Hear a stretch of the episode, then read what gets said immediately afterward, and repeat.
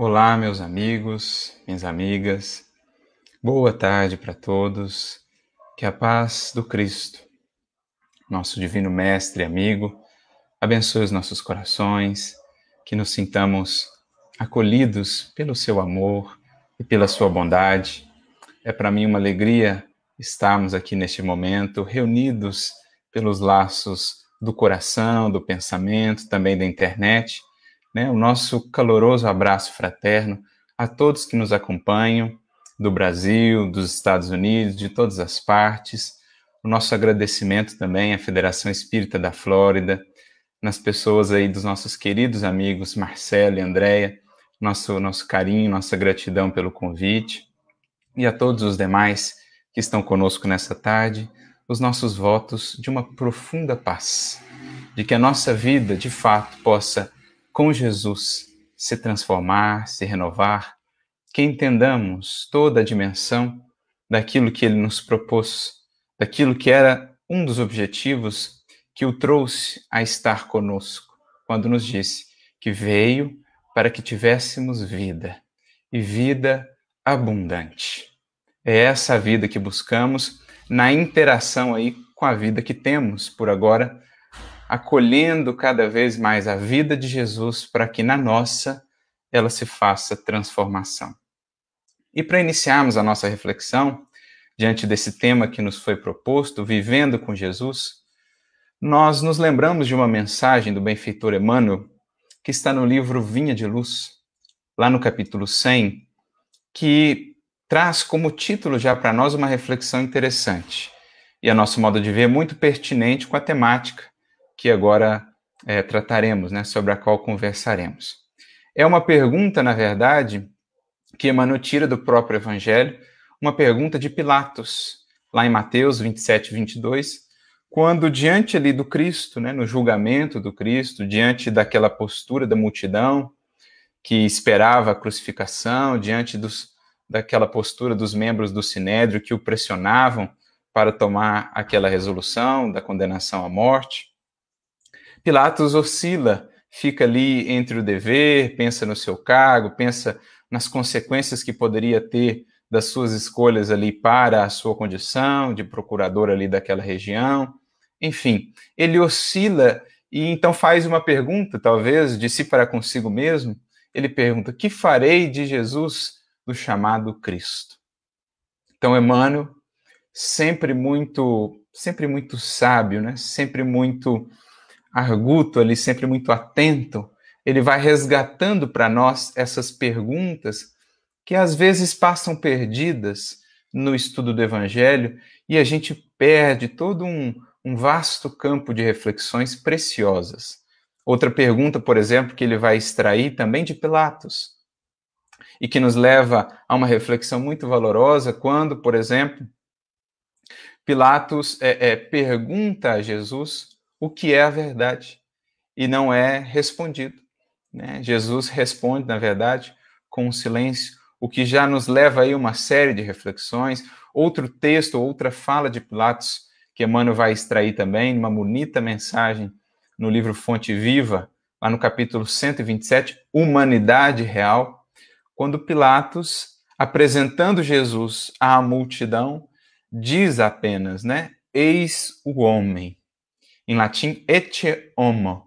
Quadro este, né, ou cena esta que foi inspirada ou que foi utilizada, serviu de inspiração para muitos pintores, para muitos artistas, aquela cena muito fatídica, né, muito marcante do Cristo, ali vestido né, pelo escárnio de Herodes, com aquela túnica escarlate representando o reinado, com a coroa de espinhos, com a cana como cetro, ele é apresentado então por Pilatos, que representava o reinado do mundo, representava Roma, ali submetendo, entre aspas, o reinado celestial, a realeza do Cristo, ali num gesto de profunda humildade e fidelidade a Deus, submetendo-se transitoriamente ao poderio ilusório das criaturas humanas, mas em verdade se colocando como o maior conquistador, o maior triunfador de todos os tempos. Então, Emmanuel se utiliza dessa pequena frase de Pilatos, eis o homem, e nos traz uma mensagem belíssima, como disse, Fonte Viva, 127, humanidade real. Pilatos não tinha ideia ou dimensão do que falava ali. Eis o homem, isto é, eis o verdadeiro protótipo, ou melhor, eis o verdadeiro ser humano, não o protótipo, mas eis o verdadeiro ser humano concretizado. Eis o projeto divino concluído. Enquanto nós, Adão, né, somos ainda imagem, semelhança do Criador, esboço desse projeto divino, o Cristo já se consolidou como essa imagem, de fato, do Deus invisível. O apóstolo Paulo mesmo vai usar esse símbolo na sua carta aos Colossenses. Ele é a imagem do Deus invisível, ou ele é, de fato, o projeto que Deus tem para a humanidade, a humanidade real. Então, simples falas de Pilatos, num contexto difícil ali, né, do evangelho, um, um momento do evangelho que às vezes a gente passa um pouco mais rápido por ver Jesus naquela condição, mas Emmanuel vai selecionando essas falas e vai nos trazendo aí reflexões muito valorosas. E é o que acontece no caso dessa pergunta de Pilatos: Que farei eu de Jesus, chamado Cristo? E ao comentar isso, então, no capítulo 100 do livro Vinha de Luz, Emmanuel nos diz que essa pergunta ela se reveste de uma singular importância nos círculos do cristianismo em todos os tempos. Em outras palavras, a todos nós que de algum modo já buscamos o Cristo, um caminho espiritual, numa busca religiosa, em nossas leituras e etc., nas nossas preces, essa veste, então, de uma importância singular. O que fazemos do Mestre é o título que ele coloca na lição. O que nós temos feito de Jesus em nossas vidas. Em outras palavras, né, fazendo a vinculação com o nosso tema, como está a relação da nossa vida com Jesus? Ou o que Jesus tem representado em nossa vida? Então, essa é uma reflexão que deveríamos repetir quase que diariamente, sempre que possível, para que pudéssemos realmente analisar o santuário aí da consciência, do coração, em postura de humildade e de sinceridade perante nós mesmos e perante a vida, o que temos feito de Jesus? Qual tem sido o impacto que o conhecimento do Cristo, das suas lições, do seu evangelho, tem causado em nossas vidas? O quanto de fato isso nos tem movido a uma outra postura de vida, né? a um outro patamar de experiência. O quanto a minha vida tem estado de tal modo conectada a dele que aquela vida abundante sobre a qual falávamos tem conseguido me alcançar. Então, são reflexões importantíssimas a todos aqueles que minimamente já buscamos Jesus de algum modo, para analisarmos como tem sido essa nossa vida. É de fato uma vida já com Jesus? Jesus está em nossa vida, nossa vida está em Jesus? Enfim, perguntas que se desdobram dessa e que são importantes. E então Emmanuel vai trazendo, a partir disso, algumas reflexões uh, de alguns exemplos né, que, que ao longo dos séculos temos visto, e exemplos estes no qual nós mesmos temos incorrido, do que se tem feito com Jesus. Né? E ele vai dizer assim, por exemplo, os ociosos tentam convertê-lo em oráculo que satisfaça as suas expectativas de menor esforço. Ou seja, ao longo dos séculos, ou nas, na presente existência, aqueles que ainda se acomodam com a ociosidade, né, com o menor esforço, aqueles que ainda buscam os caminhos fáceis do mundo e das ilusões terrestres, o que, que eles vão fazer do mestre em suas vidas? Muitas vezes vão tentá-lo, vão tentar convertê-lo apenas numa, numa fonte de respostas fáceis e prontas que, de certo modo, avalize ou patrocine aquela sua posição de menor esforço. É quando rogamos Jesus, a Jesus que nos cumule de facilidades, que nos livre dessa ou daquela luta, enfim, buscamos os caminhos absolutamente diferentes daqueles que ele mesmo percorreu quando conosco esteve. Então, mais do que nos projetarmos a uma vida com Jesus, queremos que Jesus a vida de Jesus se adapte à nossa vida. Então, Emmanuel aqui já vai dando o tom do que geralmente, ao longo dos séculos, nós temos feito com o Mestre, feito do Mestre. Mais do que nos alçarmos pelo esforço, pela determinação a um novo patamar de vida com Jesus, queremos que Jesus desça ao nosso patamar de vida, dos nossos equívocos, dos nossos tropeços, abone essa nossa postura e queremos com isso também adaptar modificar, moldar o evangelho aos nossos interesses, ao nosso modus operandi. Como está lá no Evangelho segundo o Espiritismo também, quando o benfeitor Simeão fala da árvore do Evangelho, como que nós podamos tanto essa árvore, como que nós a mutilamos tanto, que poucos frutos ela dá em nossa vida, por quê? Porque pouco tem ali do Evangelho. Eu adaptei tanto o Evangelho ao meu modo de ser e tão pouco o meu modo de ser o Evangelho, que praticamente não há nada ali mais da mensagem de Jesus. É, há muito mais de mim mesmo do que propriamente de Jesus. Então é, é aquela ideia que Emmanuel, Leon Denis também vão trabalhar, esse símbolo que eles gostam. A revelação divina é a gota de orvalho pendurada lá, né, ou ali na pontinha do galho, da folha. Dependendo de onde ela cai, ela pode se converter num diamante belíssimo, refletindo a luz do sol, ou ela pode se converter simplesmente em gota lamacenta. É a lição que também nos traz Neio Lúcio, ali no livro Jesus no Lar, no capítulo 3, quando Jesus, em diálogo com os, as pessoas ali né, na casa de Simão Pedro, ele foi perguntado por que tantas dificuldades para vivermos o Evangelho, para acolhermos a sua mensagem, ansiamos tanto isso, mas na hora H, digamos assim, na hora dos testemunhos fraquejamos e tudo mais. E ele então usa o um exemplo interessante, aproveitando o caso ali da pessoa que havia lhe feito a pergunta, Sara, ela e sua família, seu esposo, eles eram criadores de cabras e produziam ali leite, produziam queijo. Então Jesus diz assim para Sara: Sara, o que, que é a primeira providência que você tem que fazer para não perder ou não estragar aí o queijo e o leite. E ela falou: olha, a primeira coisa que a gente tem que fazer é limpar muito o recipiente. Limpar muito bem ali o recipiente que vai guardar o leite, para que depois esse leite não azede, não comprometa mais adiante a fabricação do queijo. Jesus pega esse exemplo, então diz: assim também a revelação divina. Ela em potencial é sempre preciosa, valiosa, como leite ali, ou com uma gota pendurada lá na folha, no galho. Mas dependendo de onde ela cai, ela pode perder quase que completamente o seu potencial transformador, porque ela encontra tanta, tanta sujidade ali, tanta, tanta contaminação, que o valor essencial se perde. Não é o que Jesus nos diz? Não se põe vinho novo em odres velhos.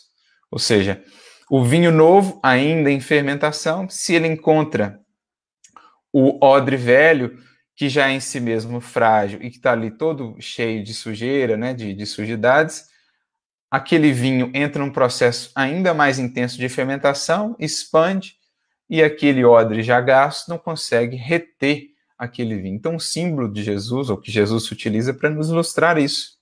O cuidado que devemos ter com a receptividade em nossa vida para Jesus, para que o resultado dessa relação com o Evangelho, com os conhecimentos do Evangelho, não seja muito mais produto nosso do que efetivamente produto de Jesus. Entendem? E é o que Emmanuel está tentando descrever aqui. O ocioso, ele pega o mestre e tenta convertê-lo em alguém que patrocina essa sua ociosidade. Mas prossegue, mano. O vaidoso vai tentar converter o mestre em, em, alguém ou em alguma força, alguma alavanca que o leve às galerias de vaidade e de ilusão do mundo. Então vai estar ali muito preocupado com o brilho exterior, com, com o reconhecimento, com os aplausos, utilizando-se da mensagem do mestre para subir os para galgar, né, subir os degraus do mundo e não em espírito. Então a gente vai tentar adaptar Jesus a essa a esses nossos anseios de interesse pessoal. Lembrando a orientação que o próprio Kardec recebe e que naturalmente se estende a todos nós espíritas, logo em Prolegômenos de O Livro dos Espíritos, quando eles, os espíritos, dizem a Kardec: lembra-te que os bons espíritos apenas prestam auxílio àqueles que servem a Deus com desinteresse e com humildade, e que se afastam daqueles que querem fazer né, das sendas para o céu um, um caminho para galgar os degraus do mundo. Então, muitas vezes é assim que fazemos, utilizamos-nos do Cristo para galgar essas posições de poder, de vaidade no mundo. Mas ele segue com os exemplos, dizendo: os insensatos vão tentar fazer com que Jesus aprove as suas loucuras, as suas insensatezes. Quantas vezes, se parássemos para analisar mais propriamente o que pedimos na prece, o que rogamos a Jesus, não veríamos ali uma tremenda insensatez. E Jesus ouve essas rogativas com infinita paciência e misericórdia, como quem ouve ali, né, os dramas, as lamentações da criancinha que perdendo o brinquedo não consegue enxergar tudo mais que a espera, né? Estava ali tão presa àquelas mesquinharias da vida que quando perde aquilo se lamenta como se fosse o fim do mundo. Quantas vezes nós não rogamos ao Cristo, por exemplo, o restabelecimento da nossa saúde, não para emendarmos os nossos caminhos, para voltar, mas sim para voltarmos a desgastá-la, para voltarmos a comprometê-la sem a mínima disposição de modificar o que nos levou àquele estado de, de, de desajuste da nossa saúde. Então, quantas vezes não rogamos ou não lamentamos com Jesus a impossibilidade de continuarmos em velhos caminhos de erros e ilusões. Quando ele, né, a partir das circunstâncias, a vida mesmo, vai nos despertando pela visita da verdade, clamamos a Jesus rogando para que ele nos mantenha ou nos permita prosseguir naqueles caminhos de ilusão. Então, os insensatos muitas vezes vão tentar trazer Jesus para esse plano. Né? Muitos outros vão proceder, e é interessante que agora Emmanuel começa a usar exemplos do próprio Evangelho, Muitos outros vão proceder como aquelas fileiras né, da multidão que seguiam a Jesus ali, nos arredores de Cafarnaum, buscando apenas a multiplicação dos pães para o estômago.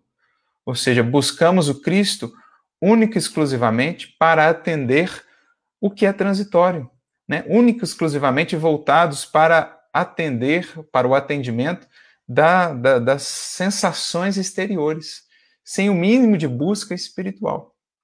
Outros tantos vão buscar a Jesus ou vão fazer de Jesus em suas vidas apenas um meio de análise, digamos assim, né? de, de, de apenas um caminho intelectual, como os fariseus, por exemplo, que buscavam Jesus apenas procurando sinais, procurando evidências, como se Jesus fosse esse que estivesse incumbido ali de ficar nos satisfazendo a exigência é, é, dos, dos sentidos, quando ele repleta a nossa vida de sinais para os quais estamos cegos. É a mesma pergunta que Kardec faz lá aos Espíritos, se eu não me engano, na questão 802 de O Livro dos Espíritos, quando ele pergunta: mas se o Espiritismo está marcado ou tá, tem essa tarefa né, de, de, renovar o mundo, por que, que os espíritos não saem fazendo sinais, fenômenos, muitos indivíduos se aproximam do espiritismo ou do evangelho com essa ideia. Né? Basta lembrar lá na época de Kardec, no início do espiritismo, quanto não se aproximaram do espiritismo com essa ideia. Mesmo ao tempo do Cristo, ali na crucificação, se tu és o Cristo, liberta-te daí. Mostra, né? Cadê os seus poderes especiais? Completamente cegos para todos os sinais que Jesus havia deixado na sua vida, o sinal que ele dava ali mesmo, no supremo sacrifício, né, na suprema renúncia, no perdão incondicional na cruz, não conseguiam ver aqueles sinais. E, no entanto, pediam sinais à inteligência destituída do sentimento e, portanto, sem a verdadeira luz da razão. Porque quando a inteligência foge às bases seguras do sentimento, falta-lhe luz para raciocinar com proveito. Então, muitos vão fazer isso, vão ficar com essa postura, como que testando Jesus para acreditar de fato que Jesus está atuando em nossa vida. Ó, oh, se fizer isso, eu faço isso. Se eu receber isso, eu faço aquilo outro. Estamos a exigir sinais que é, né, como dizia lá, a questão 802, e os espíritos falam assim para Kardec na resposta: Deus semeia a mancheias esses sinais em vossos passos, em vossos caminhos, mas vocês não veem. Então, assim também o Cristo em nossa vida. E às vezes a gente fica nessa relação de troca, ó, se fizer isso eu faço aquilo, exigindo sinais, exigindo provas desse amor, quando essas provas abundam, quando essas provas estão em toda parte, na nossa vida enquanto indivíduos, na nossa vida enquanto humanidade. Ele mesmo já veio. Precisaríamos de prova maior do que essa, né? Do seu apoio, do seu amparo, da sua bondade. Não contente, né, não satisfeito apenas com isso, enviou-nos, como havia prometido, mais um consolador. Então, dois consoladores que nos relembra aí as suas lições, que nos amplia o entendimento acerca dessas lições. Precisaríamos de provas mais evidentes do que essas. E aquela, a prova principal de todas, a todos que sabem buscá-la, aquela de ouvi-lo, mais do que isso, de senti-lo no íntimo do coração? Então, muitos vão fazer assim. Outros, prossegue Emmanuel, vão proceder como Jairo, né? Aquele que teve a filha curada, mas que, em dirigindo-se a Jesus, rogando ali as bênçãos, dizia que cria e não cria, estava naquela oscilação. Creio, mas descreio, Senhor, ajuda a minha incredulidade. Então, essa oscilação nossa, vacilamos tanto, porque ainda não estabelecemos de fato né, esse vínculo mais profundo com o Mestre, ainda não entendemos o que fazer dele em nossa vida. Qual é a aplicação de fato mais adequada, mais propícia? Ou, prossegue ele dizendo, vamos utilizar-nos de Jesus como, como Judas o fez, buscando utilizar-nos do Evangelho né, ali na nossa, na nossa insensatez, na nossa invigilância, utilizarmos do Evangelho como instrumento de poderio, né, de, de ganhar poder. E assim uma série de outros exemplos, ele vai citar os beneficiários ali da região da Galileia, que adoravam seguir a Jesus nos momentos da consolação, nos momentos dos benefícios, mas que quando Jesus trazia as suas verdades cristalinas, logo se afastavam, fugiam, né? Duro discurso é este, como foi dito lá no Evangelho de João, capítulo 6. Quem poderá segui-lo? Então vários começam a debandar. E Jesus pergunta aos discípulos: Vocês também querem ir? E Pedro, então, ali com um raio ali de lucidez, diz: Mas, Senhor, para onde nós iríamos? Só tu tens as palavras de vida eterna. Ou muitos procedem ainda como aqueles da Judéia que no momento da entrada triunfal estavam ali de mãos postas, estavam ali aplaudindo a entrada de Jesus, mas que da paixão em diante, ou seja, do, do momento da prisão em diante, logo fugiram espavoridos.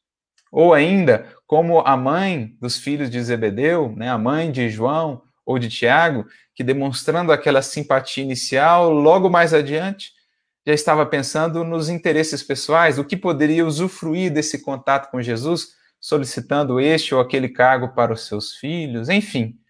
Muitos procedem como Pilatos, que diante do mestre oscilamos entre o dever a cumprir e o dever e a fuga ao dever, e muitas vezes, como Pilatos o fez, fugimos ao dever e crucificamos então a Jesus, né? nas reiteradas vezes em que o temos negado, em que temos nos afastado dele. Mas, diz-nos Emmanuel nessa mensagem, poucos procedem como Simão Pedro, que apesar da negação, se reergueu e seguiu ao Mestre até ao fim de sua vida, não medindo esforços, não medindo sacrifícios. Poucos procedem como Paulo de Tarso, que se ergue da estrada do erro e dá e dá-lhe a vida por inteiro. Dá-lhe tudo o que é. Seus olhos, como ele diz naquele bonito gesto, quando tem a sua visão restituída por Ananias, Senhor, estes olhos agora estão a teu serviço. Daqui por diante, a minha vida é tua. Poucos procedem como estes, mas é preciso façamos essa reflexão para que enxerguemos Jesus não simplesmente como o benfeitor que cura, que consola, que ampara, mas mais do que isso, como o padrão de vida, como o modelo, o exemplo a ser seguido em todos os âmbitos da nossa existência. Porque aí, de fato, mais do que tentar trazer Jesus para a nossa vida, moldando-o aos nossos equívocos, estaremos fazendo o movimento de subir para uma vida com Jesus, nos moldando ao Evangelho, nos moldando a Ele. Essa é a diferença fundamental. Né? Porque uma coisa é trazer, não que o Evangelho não desça ao nosso plano, porque todos aqueles né, que estão acima descem para amparar os que estão embaixo. Jesus veio ter conosco. É diferente de moldar o evangelho ao nosso plano. O evangelho desce ao nosso plano, mas para se fazer aquela escada para subirmos, não para ficar aqui conosco, moldado aos nossos interesses. Então, é preciso aprendamos a mais do que receber Jesus como o que consola, como o que cura, como o que alivia, recebê-lo como o que educa, como o que transforma, como o que nos convida a caminhar, como o mestre de fato que ele é. E essa diferença, a diferença aí entre trazer ele aos nossos planos e irmos no esforço aos planos dele, qual é essa diferença fundamental? A renovação que estejamos abertos a realizar com Cristo. Aí sim, quando nos propomos a esse processo constante de renovação com Jesus, poderemos dizer que de fato estamos vivendo com Jesus, estamos caminhando com Jesus, como esses exemplos que nos foram dados. E é por isso que nós recorremos aqui a um outro texto do benfeitor Emmanuel, que vai justamente nos convidar a refletir sobre essa diferença de entendimento. Né? Abrirmos à renovação, para que o Cristo se faça, então, mais vivo em nós. Essa é a vida com Jesus que ansiamos. Caso contrário, poderemos passar por muitas transformações, mas estaremos ainda nos pórticos, digamos assim, da verdadeira comunhão com Cristo. Emmanuel mesmo, em outra mensagem que ele tem, no livro Caminho, Verdade e Vida, no capítulo 7, ele vai dizer: se vemos um cristão, se vemos um discípulo com a palavra bela, né, com um aspecto exterior de devotamento, de religiosidade e tudo mais, mas sem o íntimo renovado, ele pode estar às portas da vida com Jesus, pela sinceridade de intenções, mas ainda não penetrou o santuário do seu amor. Então, o grande convite para nós é penetrarmos esse santuário da vida com Jesus de fato, quando ele se faz vivo em nós quando abertos à renovação, e isso implica dizer dispostos a deixar o que vínhamos sendo, o nosso antigo modo de ser, quando assim nos colocamos, estamos dispostos a caminhar a cada dia, imprimindo um pouco mais dos traços de Jesus em nós. Paulo, na sua carta aos Gálatas, vai nos dizer: revestirmos-nos de Cristo. Ele vai dizer que o discípulo fiel é aquele que passou pelo batismo com Jesus e que tem então se revestido de Cristo. O que ele quer dizer com isso? Com essas palavras assim, né, estranhas, diferentes, esses conceitos. A palavra batismo significa, né, do grego, mergulho. E é essa ideia, quando a gente faz um mergulho tão profundo com Cristo, né, que a gente sai dali é, é, digamos assim, tendo removido toda uma capa de poeira, das ilusões do mundo, né, de feridas que nós tínhamos, aquela água lustral do Evangelho, ela tira uma camada e nos coloca em outra camada. Mais um mergulho, ela tira outra camada e nos coloca em outra camada. E assim sucessivamente, até que nos despojemos de todas as camadas de ilusão. Até que nos desvistamos aí de todas as capas, como fez o cego de Jericó ou até que as escamas todas tenham caído dos nossos olhos, como aconteceu com Paulo. É esse batismo, esse mergulho e esse processo então de irmos nos revestindo do Cristo. É como se em cada mergulho desse fosse imprimido em nós, né, com as tintas do Evangelho, uma nova feição, cada vez mais próxima da versão final, como um pintor Né? Ele dá uma primeira demão, dá uma segunda, dá uma terceira, até que a obra-prima esteja pronta. É assim o nosso processo com Cristo. Mas para isso eu preciso me desapegar, estar disposto a abandonar o que vinha sendo, para me abrir ao novo. Por isso, o elemento chave de uma vida com Jesus se chama renovação, que é a mensagem que nós trouxemos do capítulo 37 do livro Segue-me, intitulada Renovemos, em que Emmanuel vai recorrer a mais um versículo de Paulo, dessa vez na segunda carta aos Coríntios, capítulo 5, versículo 17, né, uma fala muito bela de Paulo, quando ele diz assim: se alguém está em Cristo, e poderíamos fazer o vínculo aqui com a nossa reflexão, se a vida de alguém está com Jesus, ele é uma nova criatura. Se alguém está em Cristo, nova criatura é. As coisas velhas já passaram, eis que tudo se fez novo. Então, caminhar com Jesus, uma vida com Jesus, é aquela vida em que, quando eu olho para trás, eu mal me reconheço. E, mais ainda, quando eu olho para trás, quanto mais é, é, impactante se faz para mim essa diferença entre o que eu era e o que eu sou hoje, maior é o sinal de que, de fato, eu estou encaminhando-me, né, ou seguindo aí, minimamente, os passos de Jesus.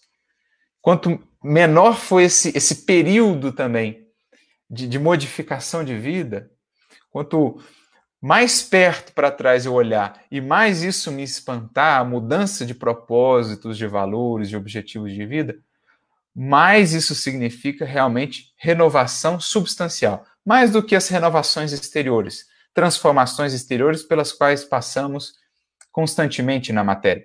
Mudamos de rótulos, mudamos de títulos, é de uma encarnação para outra, a gente muda de língua, muda de etnia, muda de cultura, muda de nacionalidade. Isso tudo não necessariamente indica transformação do espírito. Agora, como dizia Jesus Nicodemos, nascer da carne e do espírito, esse é o que está entrando no reino de Deus.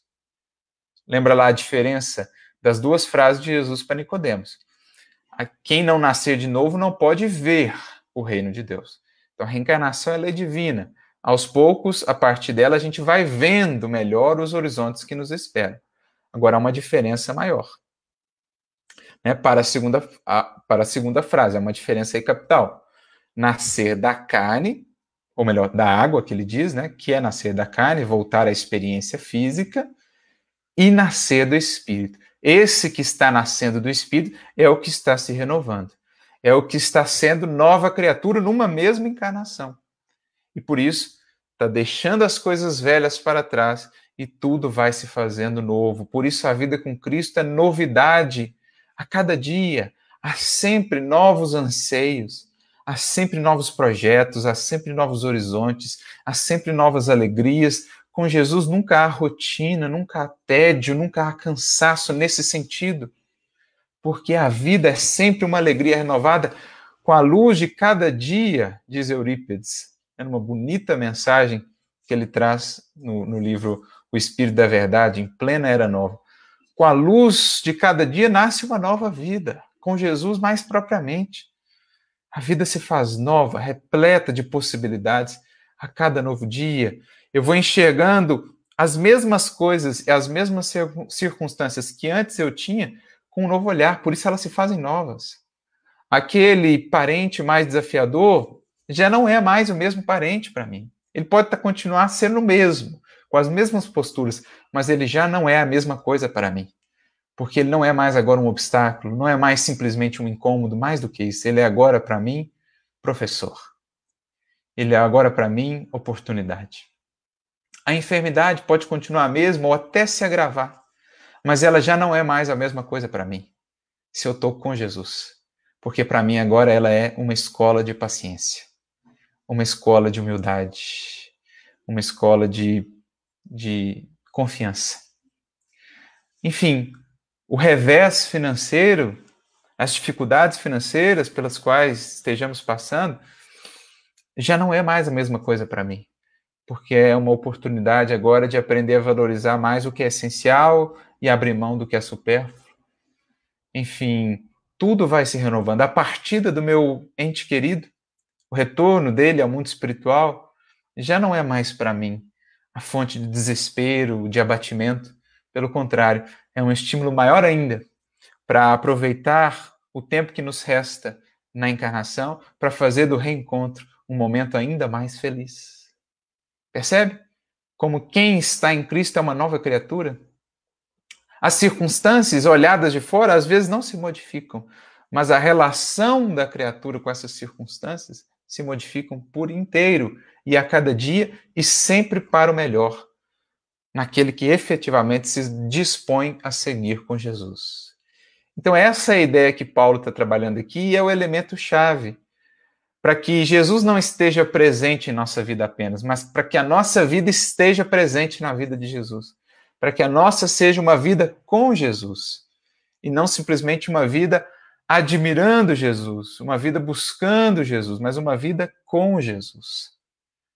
Né? Não simplesmente a busca exterior na casa religiosa que eu frequento, nas leituras que eu faço, mas a criação de um vínculo e de, de, um, de um novo modo de ver, na medida em que eu vou imprimindo em mim né, esse olhar do Cristo, esse escutar do Cristo, esse sentir do Cristo, eu vou me relacionando com a vida, com os outros e com as circunstâncias de maneira diferente.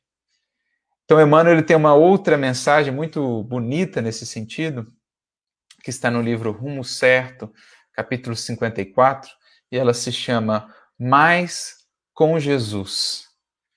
E ele diz assim, né, que quando falamos de transformação com o mestre, é imprescindível que não esqueçamos o espírito de sequência, ou seja, não estamos falando de mudanças abruptas, né, da noite para o dia, já estamos aí transformados e revestidos do Cristo. Quando pensamos até mesmo em Paulo, ele teve uma mudança abrupta de valores, e isso nós podemos ter. Quando entramos de fato numa vida com Cristo, nossos valores se mudam, se alteram por completo, nossas metas, nossos horizontes. Mas nós mesmos, aí nós temos uma caminhada a seguir em busca desses horizontes que se nos abrem. Então é mais ou menos isso que Emmanuel vai dizendo nessa mensagem, e ele chega, então, assim, a, a estabelecer para nós uma regra de ascensão. Né? Já que tem esse espírito de sequência, né? é a mudança gradual que a gente vai sendo convidado a fazer a cada dia com Jesus. Como? A cada dia e diante de cada circunstância, receber esse dia e essa circunstância um tanto mais com Jesus. Por isso o título, Mais com Jesus as ofensas, recebê-las um tanto mais com Jesus. Porque se antes eu recebia e já logo revidava, se eu recebo elas um pouquinho mais com Jesus, eu já consigo pelo menos guardar o silêncio. Daqui a pouco, se eu continuo nesse processo, recebendo um pouquinho mais com Jesus, eu já consigo revidar com uma prece, orando pelo irmão. E assim vai, assim vai, até o momento que simplesmente eu já não recebo aquela ofensa, né? Eu já estou tanto com Jesus que ela nem sequer já me arranha ou nem me alcança nesse sentido.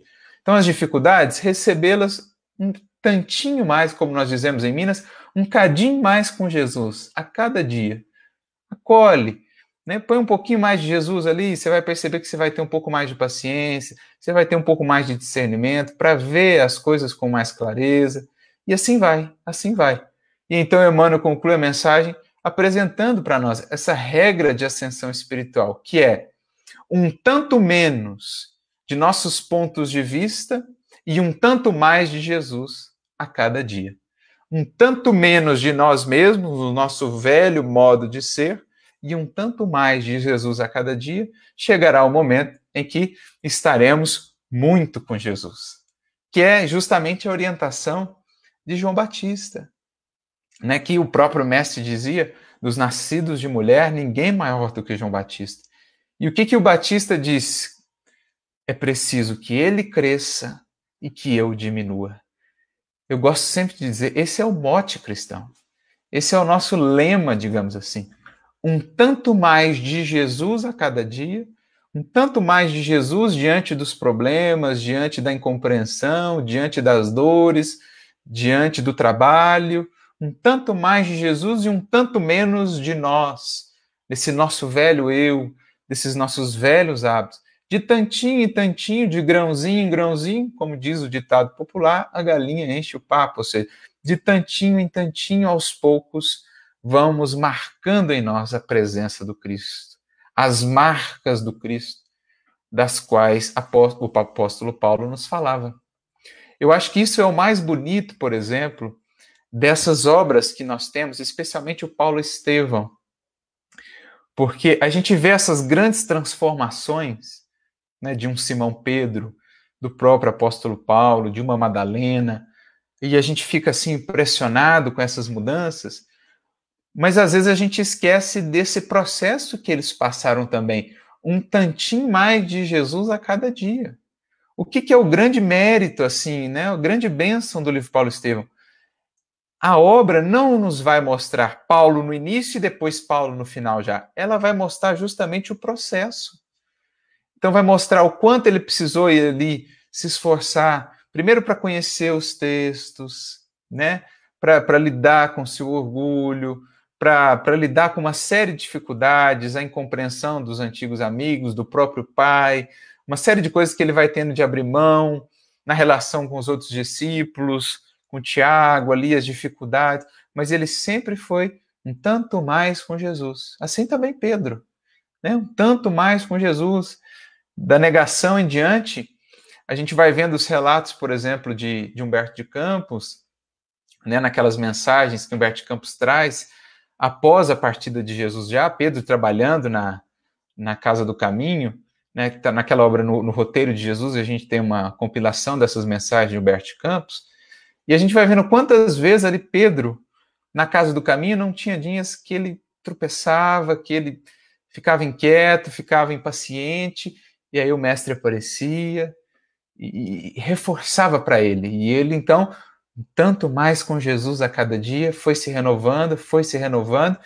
E aí a gente vê aquele Pedro lá já mais adiante, no livro Paulo Estevão, aquele exemplo, né, de equilíbrio, aquele exemplo de, de fortaleza, aquele exemplo de paciência, né, aquele Pedro que conseguiu o maior anseio do seu coração, que ele não conseguiu fazer no momento da negação, mas que depois ele o fez, que é trazer Jesus para viver com ele. Porque até o momento em que Jesus vivia ao lado de Pedro, Pedro ainda estava frágil e por isso o negou. Mas quando Pedro entendeu que mais do que estar ao lado de Jesus, ele precisava, ele precisava trazer Jesus para estar com ele, ou mais do que isso, ele precisava se erguer para estar com Jesus, a sua vida estar na vida de Jesus, né? como o galho que se liga à árvore, à fonte da seiva, no, no belíssimo exemplo que Jesus traz no Evangelho de João, capítulo 15, da videira verdadeira, todo galho que não está na árvore não produz, mas o galho que está na árvore, esse tem seiva e esse frutifica. Então, quando a gente percebe que nós precisamos enxertar a nossa vida na vida de Jesus, porque somente assim produziremos, então a gente está entendendo o que é de fato viver com Jesus. E é mais ou menos esse o, o tom, né, essa a, a ideia, o espírito da mensagem que Emmanuel nos traz naquele, naquele texto que mencionamos do livro Segue-me, capítulo 37, Renovemos-nos, em que Paulo, ou melhor, em que Emmanuel comenta o versículo de Paulo, se alguém está em Cristo, uma nova criatura é. E Emmanuel diz assim, Quanta gente fala em Cristo sem buscar-lhe a companhia.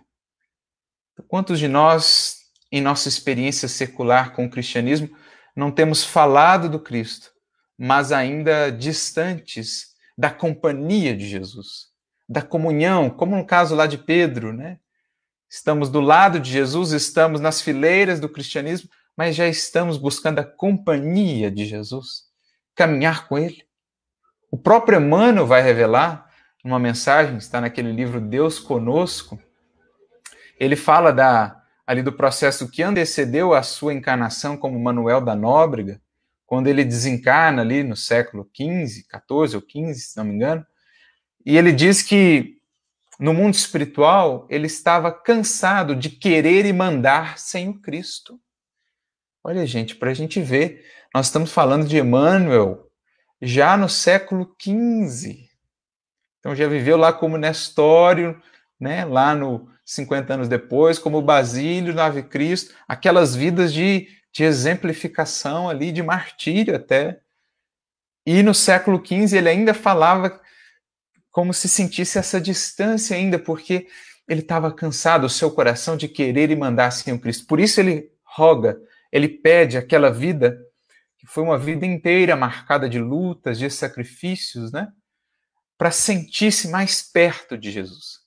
Fugiu às posições de mando, às posições de poder que até então ele vinha tendo nas suas encarnações e quis aquela, aquela condição ali de, de buscar o Cristo no, no, no apostolado, né? num lugar isolado, onde ele não teria aplausos, onde ele não teria facilidades, onde ele não teria mando, ele teria muitas dificuldades, até mesmo a voz, ele que vinha acostumado com, com a eloquência, né, a inteligência que aquele espírito já trazia desde a época lá de senador, ele vem ali com, com impossibilidades na fala, né, ele tinha uma, uma gagueira que o, que o impossibilitava a carreira mais propriamente de orador na dentro da, da igreja, ele meio que solicita isso para ficar numa vida mais de serviço, uma vida de, de entrega, para poder justamente mais do que falar do Cristo, buscar a companhia do Cristo.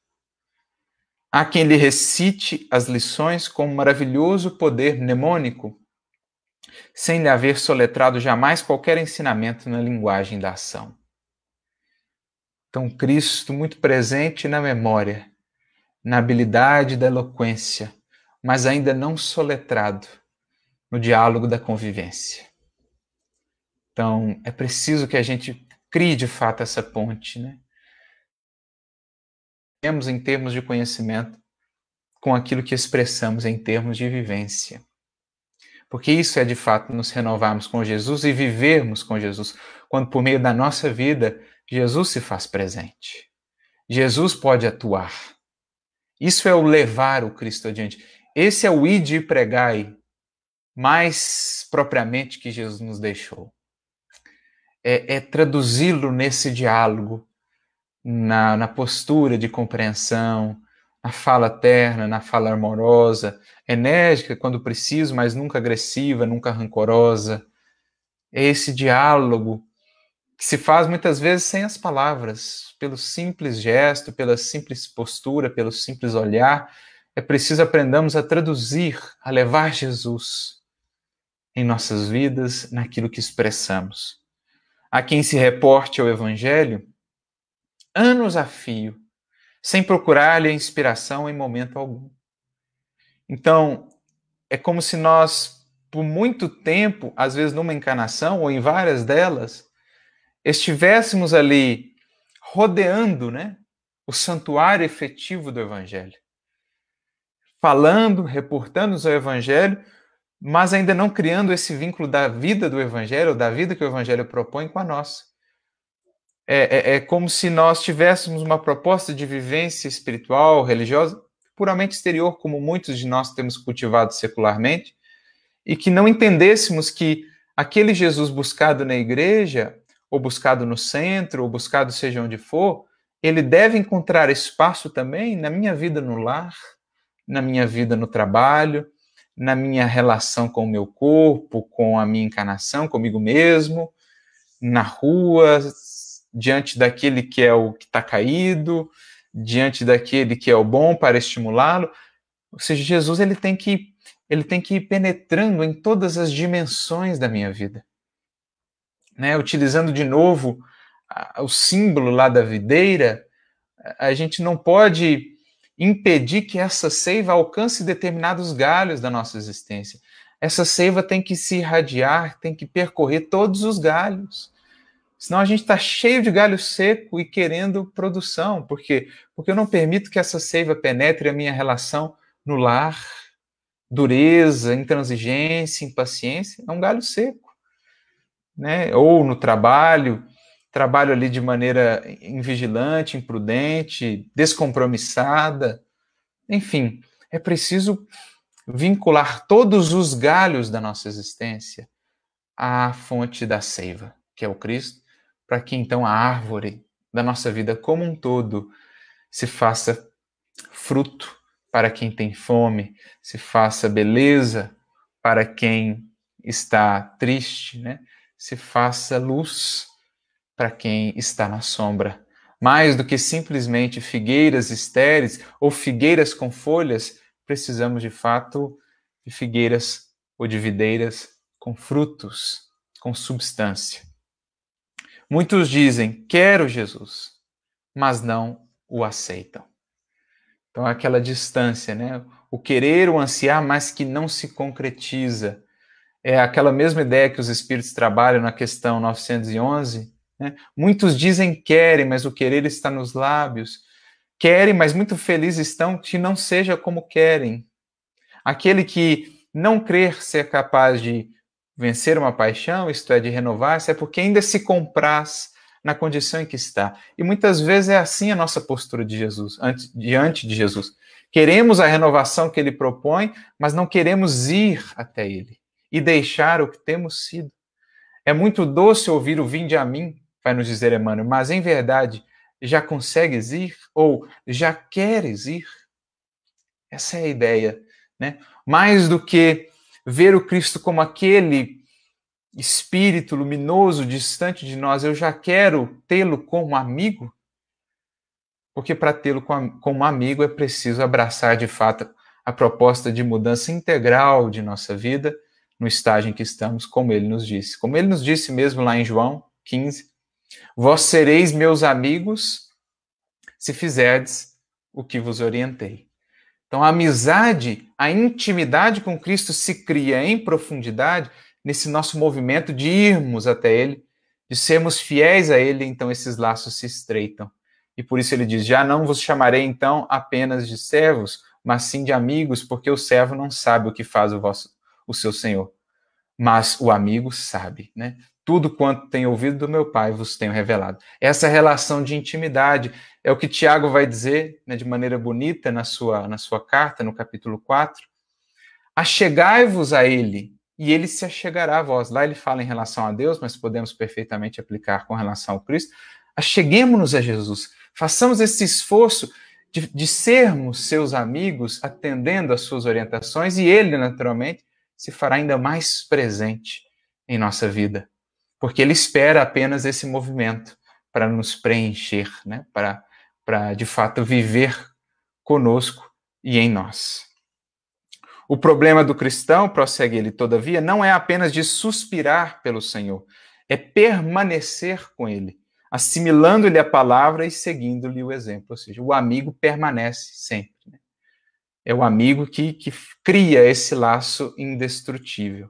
Não apenas crença, mas comunhão. Ou seja, comunhão é partilha, é proximidade, é intimidade. Crença traz a ideia assim daquilo que ainda está distante de mim. Eu creio, eu acredito. É diferente do eu sei, eu sinto. É a diferença entre o que crê e o que comunga já. É a diferença daquele que é ainda o servo e daquele que já se tem feito amigo, porque tem se achegado a Jesus e Jesus a ele.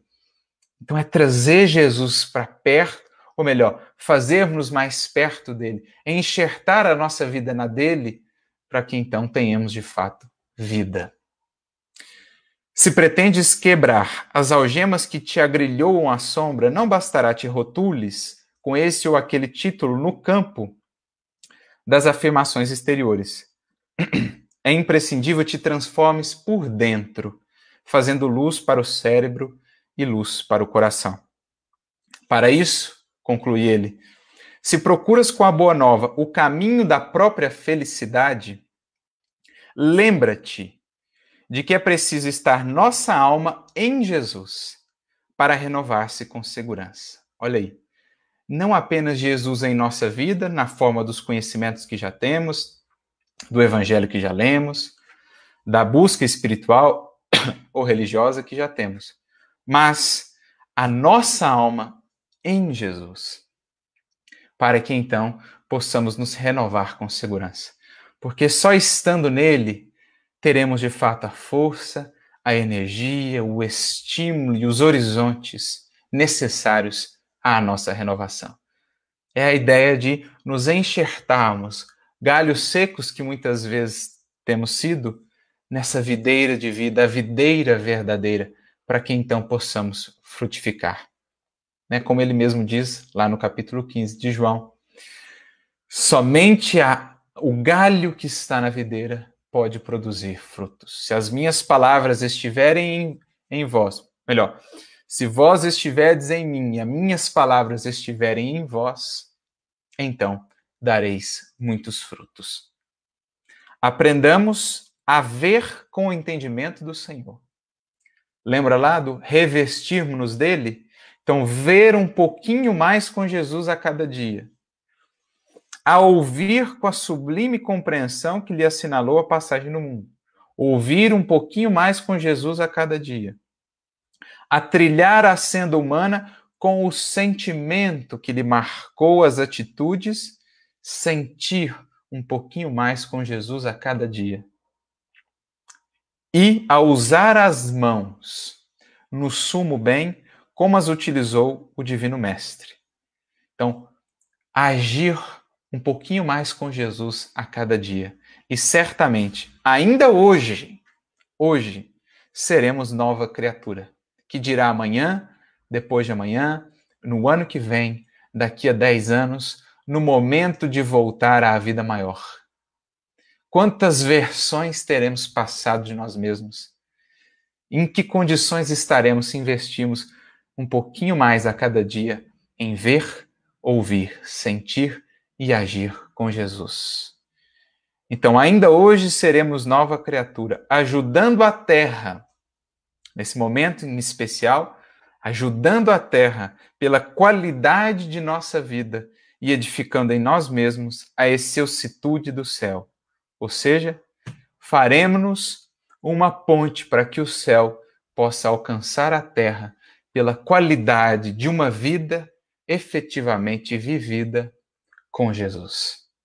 Faremos-nos os olhos, as mãos, os ouvidos, a boca e, sobretudo, o coração, por meio dos quais Jesus poderá atuar no mundo e espalhar o cântico inesquecível da sua boa nova. Essa é a proposta de vida com Jesus, de vivermos com Jesus, um tantinho menos a cada dia de nós, do nosso velho eu, e um pouco mais do Mestre, imprimindo em nós as marcas do Cristo, para que um dia, como Paulo fez, possamos cada um de nós dizer: já não sou mais eu quem vive, mas enfim, é o Cristo que agora vive em mim. Essa é a nossa meta enquanto cristãos. Sermos reflexos, espelhos por onde se irradie a luz inesquecível de Jesus, a luz daquele que é, foi e será sempre a luz do mundo, não só do mundo à terra, mas do mundo de cada um de nós. Que permitamos ser essa ponte, essa vida profunda enxertada na de Jesus, para que os frutos possam falar desse Mestre que jamais nos abandona e que segue conosco. Era essa a nossa reflexão, que possamos, meus amigos, avançar, vivendo de fato com Jesus e expressando essa vida abundante que ele veio nos trazer, que ele veio nos doar. Muita luz e muita paz a todos e que Jesus nos abençoe sempre.